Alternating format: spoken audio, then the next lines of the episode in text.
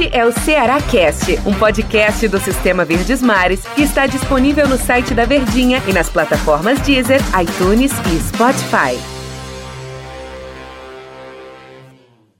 Oi, pessoal, um abraço para todos vocês. É hora do nosso Ceará Cast. Seja muito bem-vindo. Todo dia a gente está aqui conversando sobre as notícias mais importantes do time do Ceará. Eu sou o Antero Neto, estou muito bem acompanhado neste episódio, no episódio desta, desta sexta-feira, ao lado do Tom Alexandrino. Fala, Tom, tudo bem? Tudo bem, né, Antero? Rapaz, precisa nem se identificar, né? Sua voz é ser o crachá, como diria um amigo nosso. Você está sendo muito Ora. generoso, Tom, mas Pode ser que alguém esteja passando aqui pela primeira vez, não conheça muito o que é o Cearacast, então a gente está aqui se apresentando e apresentando o Cearacast, que é um, um, produto que a gente fala do Ceará todos os dias. A gente traz o que é mais importante do dia, né? A gente debate aqui o que é mais importante do dia.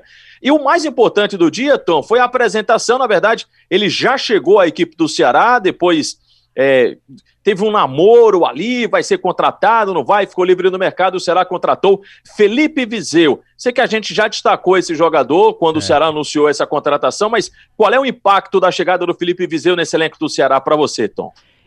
Eu acredito assim que no momento em que já surgiram os rumores de negociação, uma possibilidade de concretização do atleta, eu acho que aquela contratação que, pelo menos de nome, por todo o respaldo, know-how, acho que a formação profissional do atleta, ou a maneira como que ele surgiu profissionalmente no Flamengo, e com destaque, inclusive, ganhando oportunidades e sendo é, e correspondendo dentro de campo, seja em campeonato brasileiro, estadual, seja em competição de um nível mais top, que é a competição internacional de Libertadores. É, é um atleta que ganha essa notoriedade, ela ganha esse destaque. Mas a gente tem que entender também que é um jogador que ainda está em formação. É um jogador que perdeu o mercado pelo retrospecto recente. Há dois anos ele não tem consistência de atuação.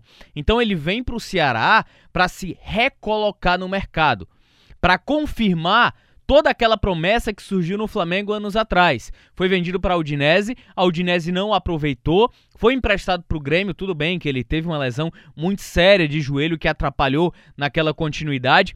Foi emprestado ao Terek Grozny, é, equipe hein? Terek, Como é que é? Terek Grozny, ou Armat você, Grozny. É você um... treinou quanto tempo aí para dizer o nome desse time aí, Tom Rapaz, é, era, era o mesmo time de onde veio naquela época o Pedro Ken, onde o Pedro Ken jogou. Ah, era? Exatamente, Terek Grozny. Ah. Então, ele também não teve uma grande passagem, foram poucos jogos. Eu acho que, se eu não me engano, foram três gols apenas, agora não me recordo. Então é um jogador que ele vem para o Ceará não com aquele selo tarimbado de um grande jogador, atleta de aeroporto que a torcida vai buscar. Eu acho que a gente precisa ter muita cautela. É um jogador de alto nível, pelo menos a amostra que a gente tem do Flamengo ele é. Mas nos últimos dois anos ele não se consolidou como esse jogador de alto nível ou como esse atleta super valorizado no qual foi anunciado. E com todo respeito, né, Atero? Acho que a gente precisa ter pés no chão. Se fosse um jogador que tivesse alcançado esse alto nível, eu não sei se eu estou sendo exigente, pode ter certeza que ele não teria vindo para o Ceará. Ele teria tido um mercado mais amplo, como um Inter, um Grêmio, enfim, aí do, do futebol brasileiro.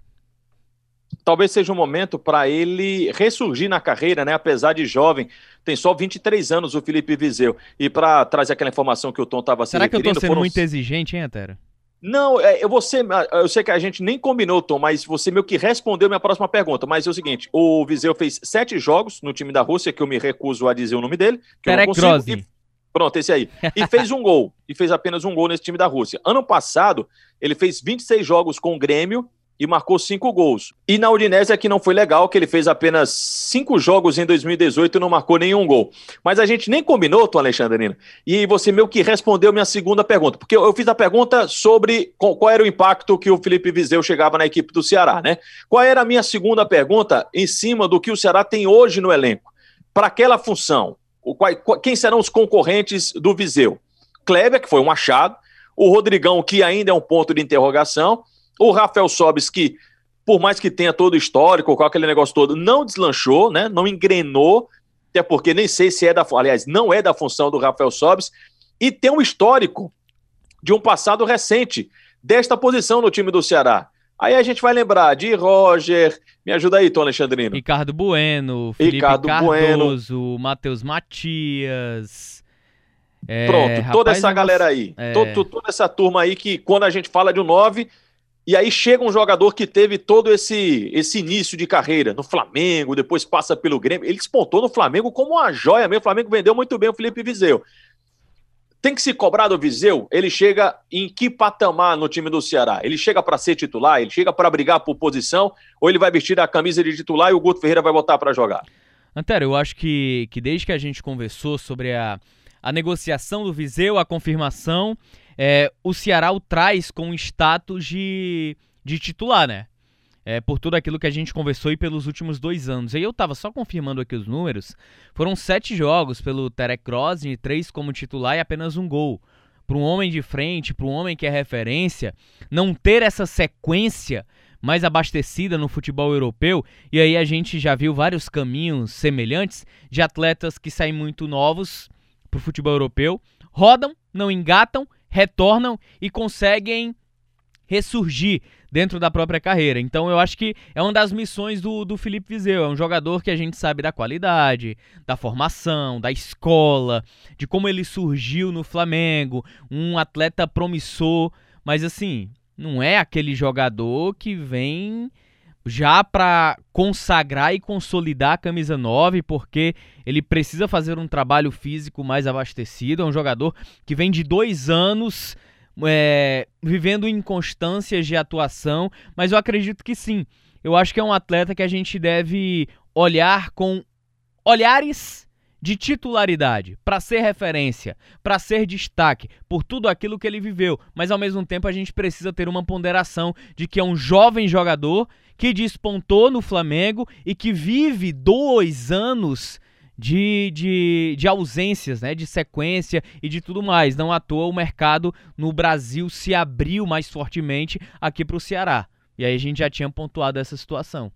É, quando o Felipe Vizeu entrar em campo com a camisa do Ceará, o torcedor não vai esperar jogadas plásticas, é, espera, claro, entrega em campo, mas vai esperar principalmente gol. O Ceará precisa de um jogador que passe essa confiança. Teve o início com o Kleber, mas a gente sempre ponderava de que, apesar de ser um grande achado, tem todo o trabalho a ser feito em cima desse jogador, que tem idade similar do Felipe Vizeu, mas histórico de vida no futebol totalmente diferente. Felipe Vizeu, apesar dos 23 anos, já muito mais experiente, por exemplo, do que o Kleber, mas e aí tem o Rafael Sobis também, que, que eu falei agora há pouco, não é um jogador dessa posição. O torcedor vai esperar que o Viseu bote a bola para dentro do gol. Acho, acho que vai ser a grande responsabilidade dele. Vamos aguardar. Lembrar que o Ceará joga no sábado contra o Coritiba e é muito pouco provável que o Felipe Vizeu esteja em campo. Bem provável que ele faça a estreia contra o Santos na Copa do Brasil. Tom, obrigado pela companhia. Valeu, Antero. Foi bom demais, hein, cara? Grande abraço. Valeu, pessoal. Obrigado por todo mundo estar tá ligado aqui com a gente. Se você está chegando pela primeira vez aqui no Cearacast, amanhã tem, Antero? Tem sim. Todo dia tem Cearacast. Então, até amanhã.